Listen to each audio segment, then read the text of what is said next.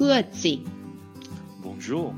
Buongiorno。Allegra。你们现在收听的是瑞士的 Small Talk，来跟我们一起分享瑞士生活的酸甜苦辣吧。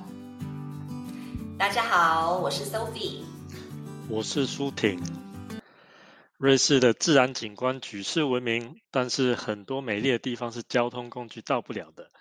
一方面地形险峻，另一方面也是盖了老盖了缆车，盖的路也煞风景，所以常常很多都要靠自己的十一号公车才可以看到叹为观止的景色。也因为如此，健行也变成瑞士的国民运动之一。今天呢，我们请到一位健行达人 Nico 来跟我们分享他的经验。我们欢迎 Nico。Hello，大家好，我是 Nico。刚刚舒婷讲的十一号公车就是指双脚的意思，就是你知道吗？到不了的话就得靠双脚，所以这一集就是我们要来讲践行嘛。那我们遇介就是介绍了践行达人 Nicole 来，那我们很好奇的是，当初你是如何开始喜欢上践行的？好，呃，其实叫我践行达人有点不敢当啦，因为我也才来瑞士两年多，其实也没有说就是在瑞士践行很久，但可能可能只是因为在网络上面分享比较多资讯了，所以大家可能觉得，哎，我好像一天到晚都在都在践行。但是那不是只有嗯在瑞士才能践行啊？对，没错。那我是在嗯，我基本上在三十岁以前，我是很少爬山，也很少接近山林。哦那顶多就是偶尔跟父母去走走郊山，在台湾。那那时候平常运动大概就是只有慢跑而已，那我就没有什么没有什么就是在接近山林。那后来是我研究所毕业的时候去澳洲打工度假，然后那时候就过着跟在台湾截然不同的生活。然后那时候是呃有一段时间是住在呃西澳的博斯附近的一个有机果园里面，那就是在那个果园附近，其实就是就是大片的山林。那我那时候就呃在附近比较常去走一些步道。那我那时候刚好就是住的地方的附近有一条西澳非常长的一条步道，叫做 b i b u m a n Track，它总共有一千公里。对，那我那时候就想说，就很想要去走看看，然后我就自己安排了两天一夜，然后就自己一个人去走，然后两天走了三十五公里左右，然后背的行李大概就七公斤左右。对，那我是露营吗？呃，对我那时候本来是打算要露营，因为我也有背就是露营的装备。可是因为我那时候是第一次，就是呃过夜践行，然后其实准备的不是很充足，然后水带的也不够，然后所以就是其实我整个践行下来是非常疲惫，但是同时也让我喜欢上这件事情，然后就持续的呃呃长途践行，然后我觉得在大自然里面会让我感觉到充满力量，所以就那一次算是开启了我呃的践行之路。对，对，刚刚忘了跟我们听众介绍，其实你扣他自己在脸书上有一个粉丝页，对吗？跟我们大家分享了践行，要不要介稍微介绍一下你的粉丝页？呃，OK，我的粉丝页的中文名字叫做“西富走的路”。那为西为什么要西富啊？我一直想问。好像那个广东话、广东腔在讲师媳傅，然后就变西富。还是媳妇啊？没有，因为因为之前有一段时间，就是呃那时候很流行那个妙产，然后那时候大家就会说，就是那时候在台湾了，我不知道你们在瑞士可能可能没有 follow 到这个，那那时候大家就会叫妙禅就是师傅师傅，然后那时候报纸上面就会开始用师傅这个英文名字去称呼他。哦，然后因为我那时候在在工作的时候，就是还蛮常开导同事，然后大家都会觉得说，哎，我的我的地位就是有一点像就是师傅一样，所以那时候我的就是 nickname 就是大家会这样称呼我，所以我那时候在取名字，就是 Facebook 粉丝页的名字的时候就，就想到这个名字这样。那你当师傅是指践行的师傅吗？还是各方面人生哲理？那时候是人生，那时候是人生哲理，然后后来衍生到山林上。对，哎，山林跟人生哲理，我觉得还是有一些关联吧，对不对？后后来我发现，就是其实这两个东西是可以就是相辅相成的。嗯，刚刚刚你扣，你有提到一个台湾的，你一开始是从台湾开始走嘛？因为因为台湾的践行，我觉得那个概念恐怕跟或者是一般在比如说去走象山啊，或者是走。你知道台湾常常会说爬山，可是其实那个爬山的概念跟在瑞士，比如说或者是你之前的澳洲的经验是很不一样的，对吗？呃，对，因为我觉得其实各国的呃践行或是甚至爬山路线其实都还蛮不一样的，对，所以我觉得像我到每个不同的国家去践行或者去爬山，我都会先试图去了解，就是比如说他们怎么对于他们的践行步道的难易度区分啊，那他们。通常，呃，路线上面有什么特色啊，什么的这一些，我觉得就是每个国家都多少有一些不一样。嗯哼，对，就是这个部分是需要事先了解会比较好一点。是，那你曾经做过哪些印象深刻的践行？就是在瑞士之外的有吗？嗯，就除了我刚才提到，就是在西西澳，我走那个 b i b o m a n Track，那个两天一夜真的是。虽然很短，但是让我印象很深刻，因为那是我两天一夜三十五公里耶，所以那个坡度是它那个坡度其实没有到很很呃，它那个高度落差没有很高，只是它那个长度很长。对，那也是第一次践行，就有点越级打怪。对我那时候也觉 得，我那时候也觉得自己有一点太高估自己的能力了。对，所以。所以在那个当下，也就是开始去呃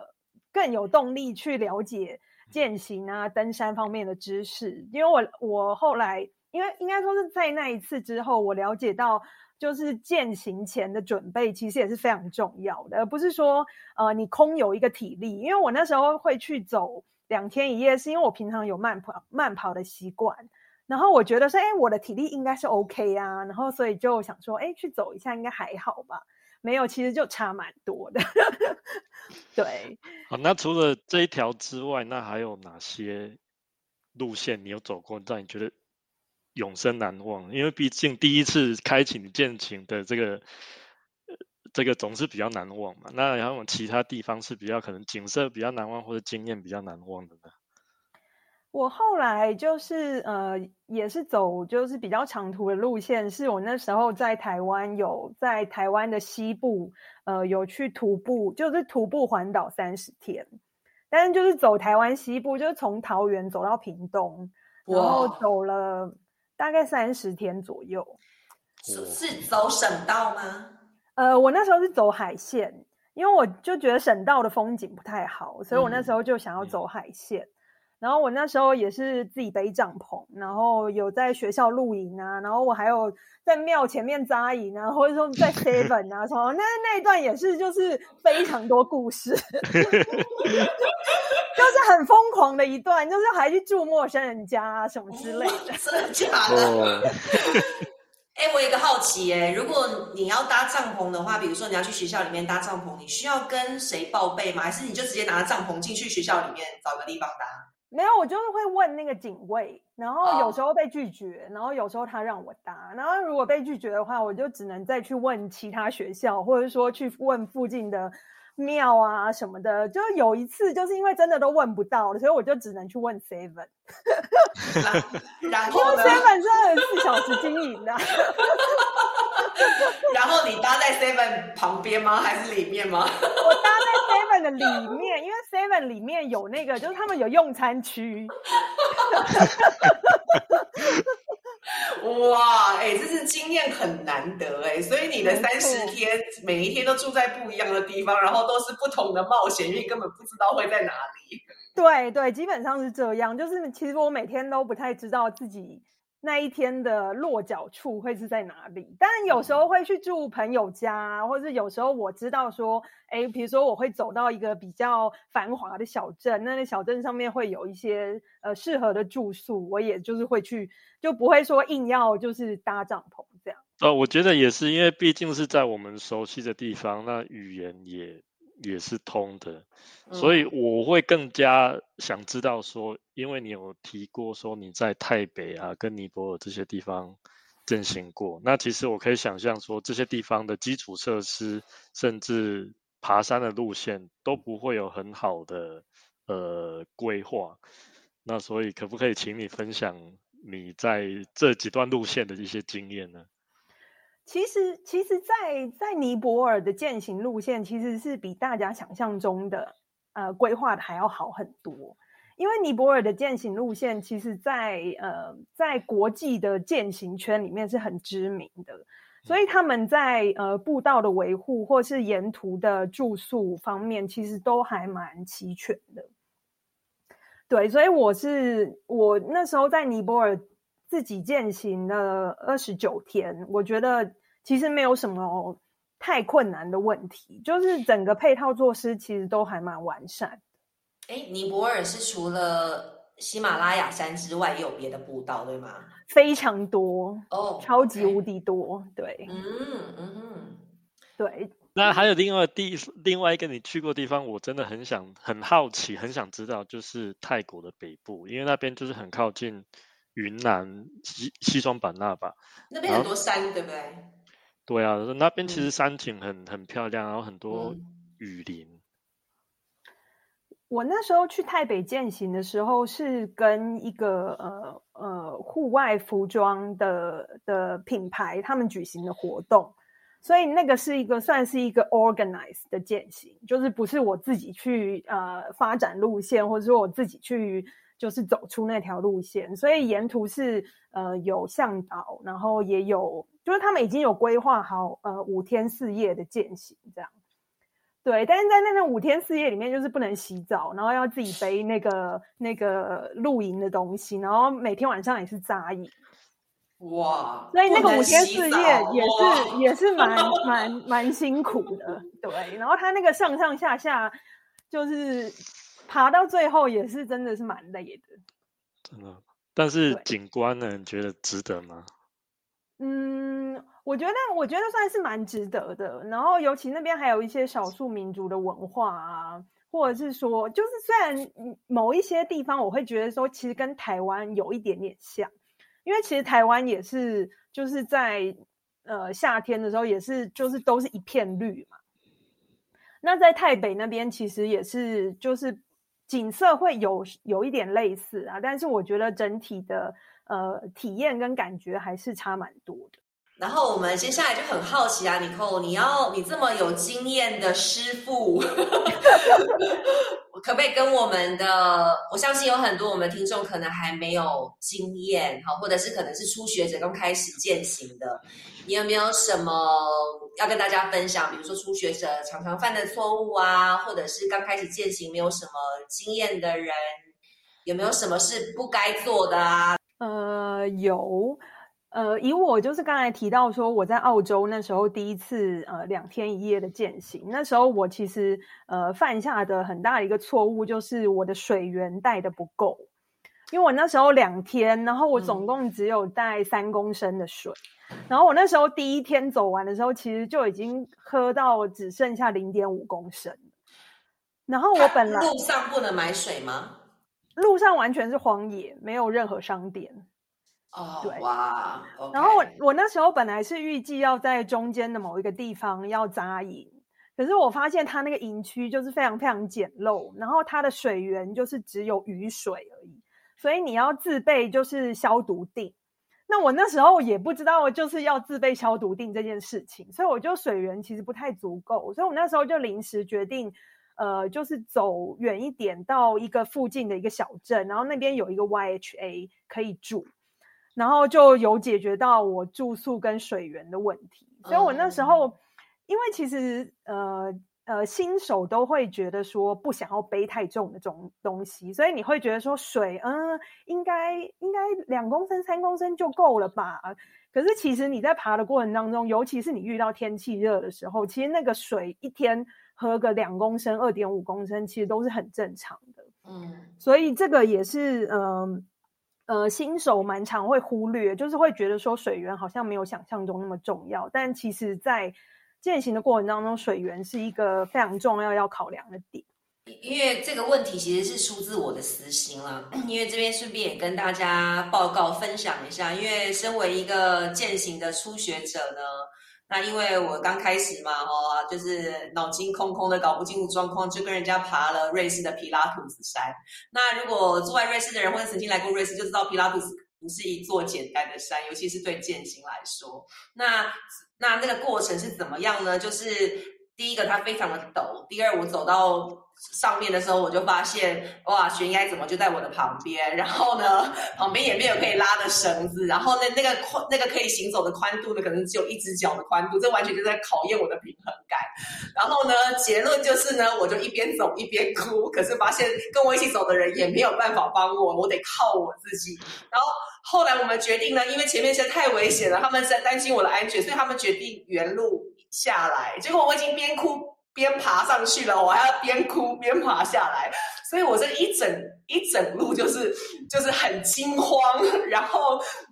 觉得然后觉得非常害怕哈，然后因为那个坡度实在太陡。然后我完全没有心理准备，我也没有事先问清楚我们是去走什么样的路线。后来我回来打开了 app，到时候等一下我们以后会就是跟大家建议说哪些 app 可以帮助我们知道我们去走了什么路。那后来我回来才发现，哇，我走的是难度高的路线，所以就是搞不清楚状况，然后。莫名其妙就有心里面出现了一个阴影，然后回到家之后，等我心情平复下来，我就开始大哭，就想哦，活着真好，就类似像这种。所以我觉得对初学者来说，这个搞清楚状况实在太重要了。对吧？因为其实，在皮拉托斯附近的，我还真的不知道有哪一条是简单的。因为我记得我去年六月的时候去哦，我们还是有一段要爬过雪的，对啊，那所以我觉得在事前的工作很重要。那其实，在瑞士，因为瑞士他们的国民运动真的就是爬山，那他们其实在网络上有很多很多的资讯，那当然也有包括难度的分级嘛。那一般我们比较常听到就是 T one、T two、T three，然后到 T six 嘛。那 Nicole，你可以。解释一下这些难度是什么意思吗？OK，那其实呃，瑞士在践行难度的分级上面，它其实主要是参考三个指标，那就是路径本身，然后地形，以及就是你它所要求的能力有多少。那 T one 就是最简单的，那就是路线都是很平的，然后都是规划好的，有些甚至是就是柏油路。那 T one 的路线，它比较好去呃确认的是，它的指标通常都是黄色的，就是纯粹一整块都是黄的。那它基本上就是 T one 的路线。那 T two 跟 T three 的路线，它在指标上的颜色通常都是呃红白红，就是它它红白红的呃指标的路线，通常难度就是在 T 二到 T 三。那 T 二到 T 三。它就会有比较多是呃呃陡峭地形的地方，然后也会需要就是你有穿着就是呃登山鞋，就是呃应该说是呃性能比较好的登山鞋，就是你不要穿那种一般的慢跑鞋就上去了。然后另外就是呃 T 二的路线是。呃，基本上是没有会坠落的危险，但是如果是 T 三的路线的话，它基本上就会开始有一些比较铺路感高的地方。赶快写下来。但是 T 三的路线呢，它就是因为它基本上还是算是红白红的路线，所以它在有一些铺路感比较高的地方，它会有加装一些人工的设施，比如说一些铁链，或者说一些铁梯。去辅助你通过那个比较危险的地形。那另外 T 二跟 T 三的路线也会需要具备一定的呃方位辨识能力，对，因为它有时候路径不是那么的明显，但基本上 T 三以下的路径，就它指标都还算是呃明确啦。就是只要你不要就是太粗心大意的话，基本上照着那个指标，然后再按照就是一定的地图去走的话，基本上不太呃迷路的几率会小一点。那如果今天你是想要挑战就是 T 四以上的路线呢？就 T 四以上的路线，基本上是它的指标就是呃蓝白蓝的指标，或者是 T 五跟 T 六的路线，就很多都是没有指标的。对，所以它就是就是如果你要挑战呃 T 四的路线的话，它基本上都已经算是高山攀登了，然后它难度很高，然后有时候也会需要双手双手去攀爬。对。然后它路径也都不是很明显。然后它如果是 T 五跟 T 六的路线的话，那基本上你甚至要具备一些攀岩的基本技术，跟跟绳索，还有一些基本的装备，就是以以避免坠落。嗯，对。所以我觉得它这个它这个分类是还蛮细腻的，而且我觉得瑞士政府它在规划践行这件事情的时候，它不是跟你说。哦，这个太困难了，你不能去，或者说哦，你一定要经过申请才能去，而是说他就跟你讲说，哦，风险就是这样去去分担，那你要自己评估好你的能力，你有没有办法去承担这样的风险？那就就是培养培养这边的人，就是可以去多了解自己的能力是抵呃可以到达哪一个阶段，然后你依照自己的能力去选择适合你的路线。就他路线有适合小朋友，然后也有适合那种非常专业的人，所以就是依照自己的能力去选择。这个真的很重要，而且我经过你的解说，我已经马上知道哪个是适合我的了。可能就 T one 或是 T two 吧，T 三已经有那个落的危险，那就先不要吧。那你有找到说当初你走的那那一条皮拉图斯的路线是哪个难度的吗？我还我还不晓得的原因，是因为我看的那个 app，它可能是我还不懂是这样子的分析。我只有看到它上面是写 hard，它的难度是写 hard，但是它的分类没有那么仔细。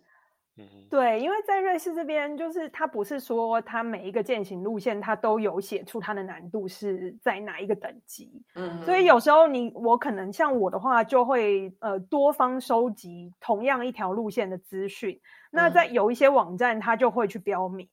说是 T 二还 T 三，因为有时候 T 二还 T 三其实是有一点见仁见智啊。有时候对某些人来讲是还蛮简单，但有些人对有些人来讲是有点困难。嗯，对，所以我是自己会去看那个，主要是高低落差，对，然后我也会去参考别人走过的呃经验，然后他写他的分享的呃内容，去看说到底实际的状况是怎样。嗯，对。那你有没有什么网站啊，或者是什么样的 App 要跟我们的观听众朋友分享，就是会有帮助的做这样的事前功课？OK。呃，在瑞士这边践行，我就先推荐给大家两个我觉得最重要的 App，就是一个是有有关于安全，那一个是有关于就是地图方位的确认。那有关于安全的部分，我就是要希望大家可以下载，就是有一个 App 叫做 Rega，就是 R E G A。那我相信住在瑞士的人应该都知道 Rega 这个呃直升机就是紧急救援的一个单位。对，那如果大家下载那个 Rega 的 App，它里面会有，它这个 App 其实是二零一一年的时候就开始被使用，那至今已经有超过一百三十万的下载次数。那在 iPhone 跟 Android 的系统都有。对，它里面有一个很棒的地方，就是你如果真的发生什么紧急状况，比如说你坠崖，或者说你你今天就是发生什么。紧急状况，它里面是有一个有一个按键，是你直接可以通报 Rega 中心，然后也可以直接 share 你的呃所在位置，就你不用说哎打电话跟他说，哎我在呃皮拉图斯山的不知道哪边，就是你你没有办法跟他描述你现在人确切地方在哪里，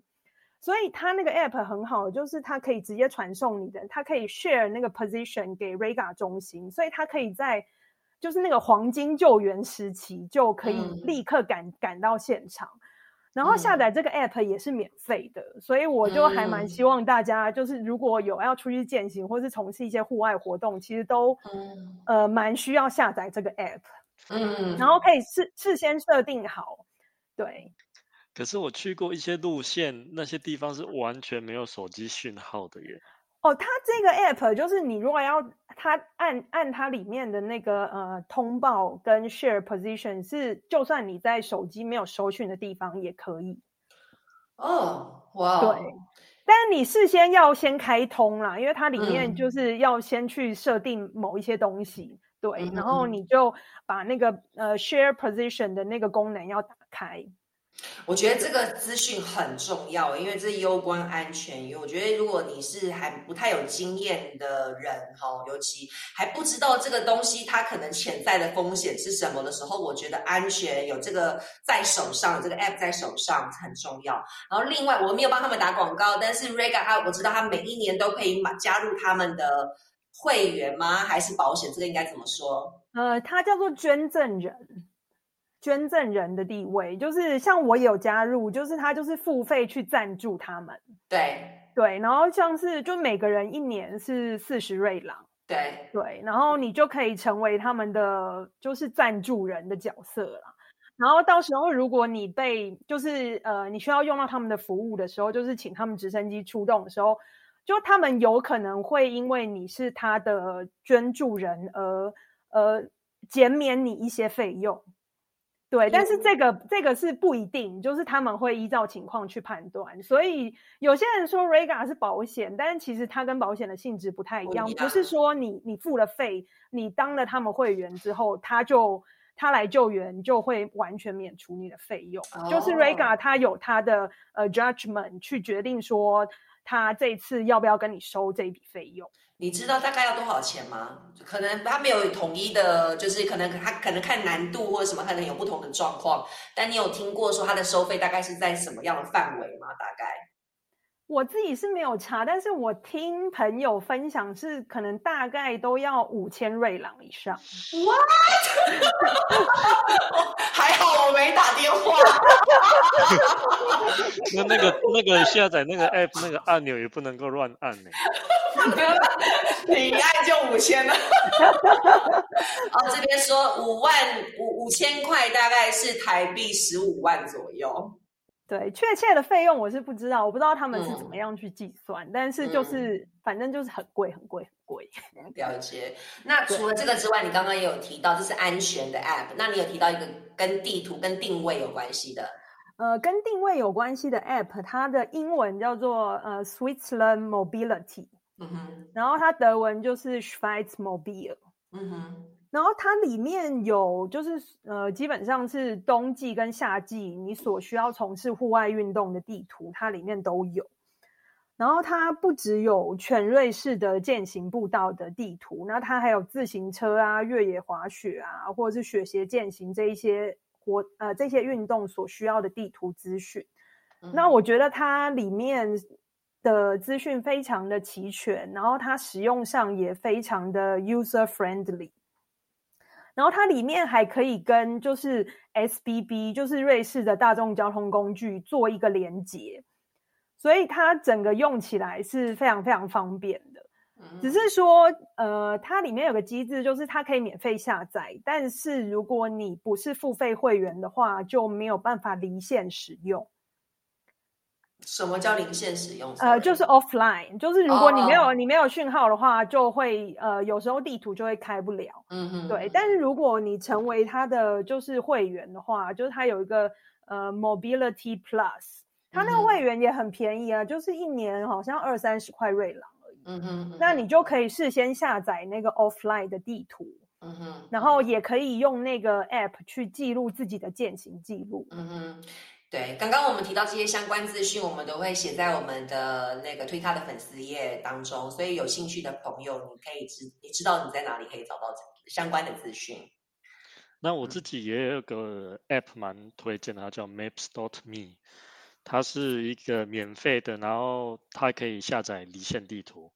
那它它的践行路线一些小路比 Google Map 还要详细。那我会。开始使用这个，因为主要是出国的原因。那特别是我有时候去一些比较冷门的国家，或是比较没有那么发展，像是在保加利亚践行的时候，那我觉得这个 app 也是蛮好用的。嗯，我我在尼泊尔践行的时候也蛮常使用那个 Maps.me。对它里面，呃，关于尼泊尔的践行路线，一些比较知名的践行路线，其实也都还蛮完善的，在那个地图上。嗯，尼克，你要不跟我们大家分享一下，就是说，如果在瑞士你要有多日的践行的话，你要怎么安排住宿呢？嗯，如果是多日践行的话，通常我会就是先又会先确定路线嘛。那确定路线的时候，就会去看地图上面。呃，大概嗯，大概有哪一些会经过哪一些村子，或者说起点是在哪里？那如果通常如果是起点，或者是说中间有经过一些比较繁荣的地方，那它可能就呃本身就已经有一些旅馆的设施。那这一些旅馆的设施，你就是按照一般的订房的方式去处理就可以了。嗯，那如果是呃走在山上，然后需要去订就是山屋的部分的话。在瑞全瑞士目前总共大概有两百五十间山屋吧，然后这个山屋的数量其实是很多，所以在瑞士践行的时候，呃，去住山屋其实是很方便的一件事。那瑞士的山屋基本上也都蛮蛮干净的，它虽然是是那种比较多人房，就是有点像宿舍房这样，就是你比较没有办法说是啊，比如说两人一间啊或什么的。但是它那个山屋已经跟嗯，比如说跟台湾的山屋比起来，它算是已经蛮高级的。嗯哼，对。那通常在订这个山屋的时候，呃，我会先去，比如说看我的那个践行地图，说中间会经过哪一些山屋。那我想要去订这些山屋的时候，我就会去上网，去这这一些山屋，他们通常都有他们的官网，然后他们官网就会有订房的系统。每一间山屋有自己的官网，对，基本上都有。那有一些山屋如果没有他自己的官网，但是在呃瑞士高山践行瑞士高山协会，就是 SRC 的官网上面也都会有这一些山屋的资讯。然后呃 SRC 的网站上面也有一个呃统合起来的订房系统，所以你可以直接去那边订房也很方便。对，那通常就是呃，他那个订房系统里面都有非呃所有的资讯都很清楚，然后你也可以看说，比如说你这个礼拜六要去，那那个山屋还有没有剩下的床位，或者是说已经满了？那如果已经满了，你就可以赶快再找其他路线或者其他山屋。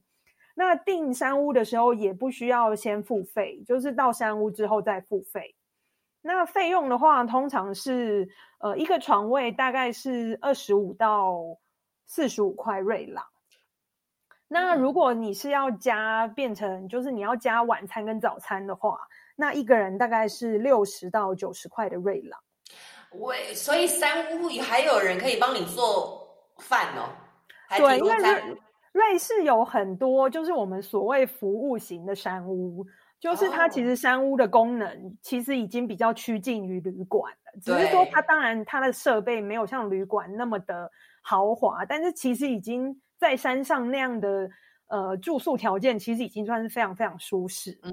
嗯，对。然后，所以其实瑞士有蛮多山屋都是有提供，就是他们所谓的呃呃一博二十，就是你可以住一晚，然后也有晚餐跟早餐这样。对，嗯，所以是还蛮方便的。真的。那在其实瑞士很多时候在高山上都是。白雪皑皑，然后终年积雪的，那所以变成说，在冬天就会有所谓的，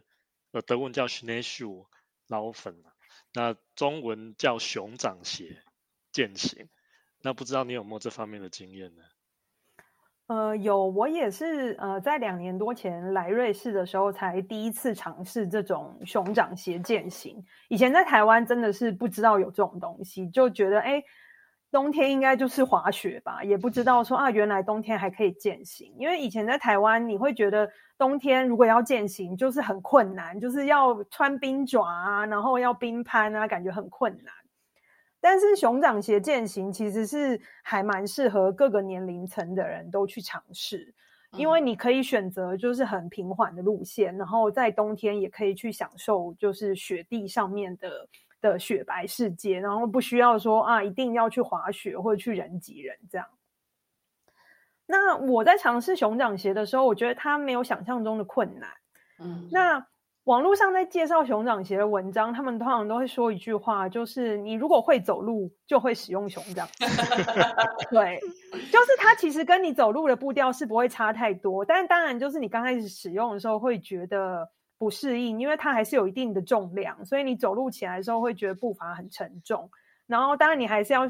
另外还要去适应那个雪地，就是你有时候踩下去可能就哎忽然陷下去的那个感觉，可能是亚洲人会比较不习惯。那其实雪鞋践行在瑞士，它也有难度的分级，它其实也是分六级，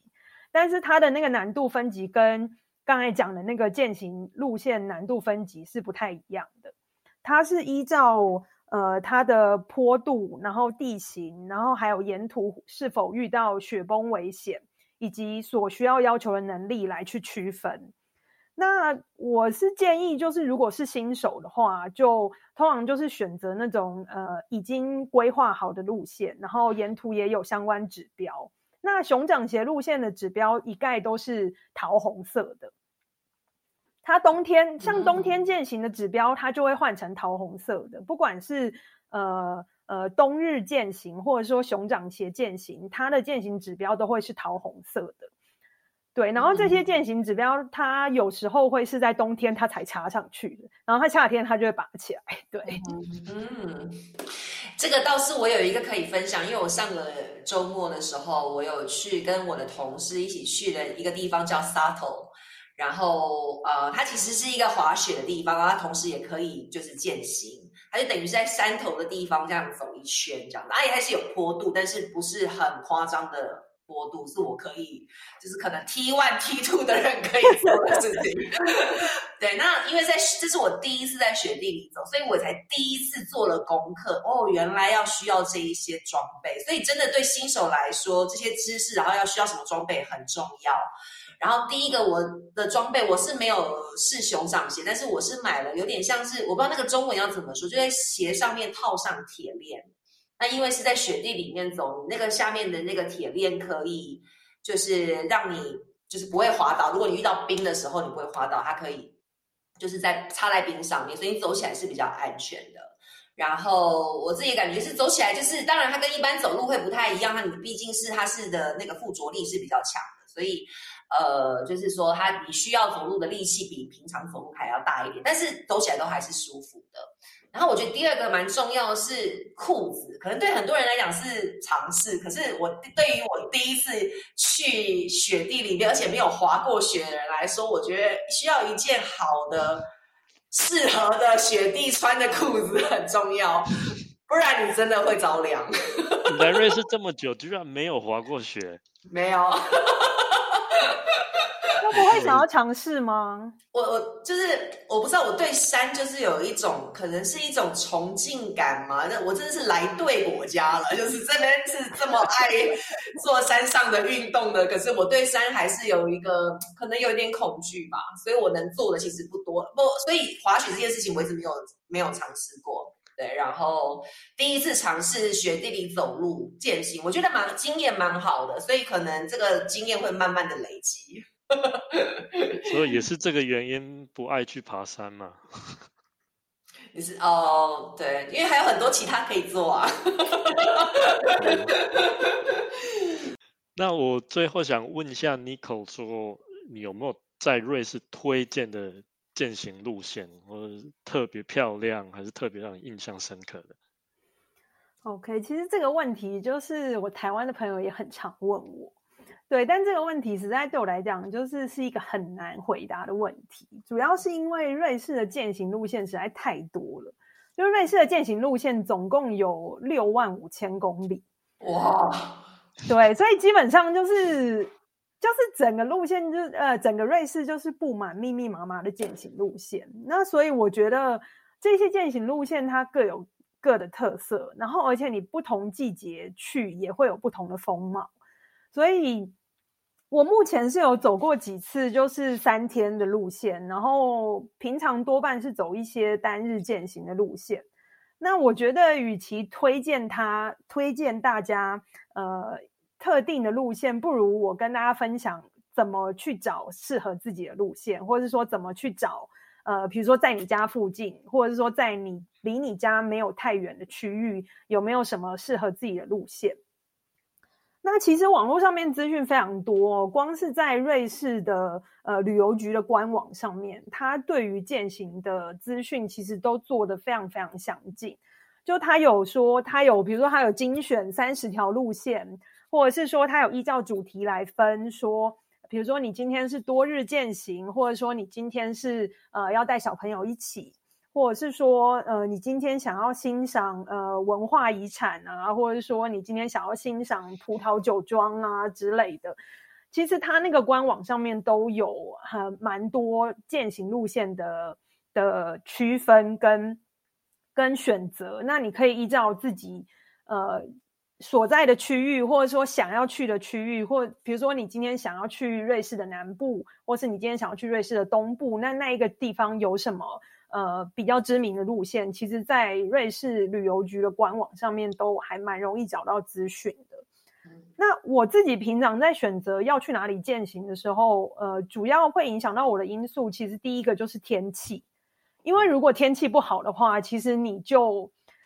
就是硬要去践行，就是只是增加那个践行的难度啊，然后你可能自己也不会有非常非常愉快的体验。那所以，我就是会依照天气来决定。那如果是呃每个地方天气都不错的话，我可能就会决定说，哎，如我今天只是要去一天的话，我就不会选择太远的地方。比如说，因为我都是搭搭搭大众交通工具，所以我自己会算说，一天搭大众交通工具的时间可能不要超过两个半小时，因为不然我会觉得说啊，这样一整天都花费在大众交通工具上面，也不是很。值得，所以我自己会先就是依照这一些呃标准来去筛选到一些特定的区域，然后我再去网络上面输入这个特定区域的名称跟践行，就是 hiking 啊，或是 wandern 这这几个字，然后去找。其实网络上面就有很多路线可以选择，然后也有很多人会呃。分享他们之前走过的路径啊什么的，其实就很容易就可以挑到。有时候真的就是路线太多，都不知道要选哪一条，然后就觉得说这一辈子可能都走不完。对，所以如果大家就是想要去走践行，或者是想要去尝试一些比较简单的路线，其实说不定大家住的地方附近其实就已经有很多践行路线。如果大家想要先尝试看看，就是自己的能力可以到达哪里的话。嗯，这是一个很好的建议。你扣在最节目的最后，你有没有想要跟大家补充的？刚刚没有聊过瘾的。嗯，跟大家补充的，嗯，我我那我自己是会觉得说，因为有些人可能来瑞士玩，就会觉得说，哦，我一定要去少女峰，或者一定要去马特洪峰，或者我一定要去什么地方。那依照我自己在瑞士住了这两年多的经验，我会觉得其实。瑞士真的是有很多很多，呃，适合践行的地方都很美，然后其实它都有各有它不同的特色，所以我会觉得说，美丽的路线真的是太多了。其实不一定一定要抱持着说，哦，我今天来瑞士，然后我只有十天，然后我就是要所有知名的地方都走透透。我觉得有时候其实就不妨就是让自己的。步调比较慢下来，然后你可能就去走几个呃几个区域，然后距离也不要太远，然后不要花太多时间在搭车上面。其实我觉得反而可以去更深入的享受到在瑞士这边山林里面的宁静。对，嗯，我觉得这个对台湾来的访客很难听进去啊，因为 我记得有一次我朋友来，他们就开了一个群组。那个群主的名称就是“只要爬山不呃，只要美照不要爬山”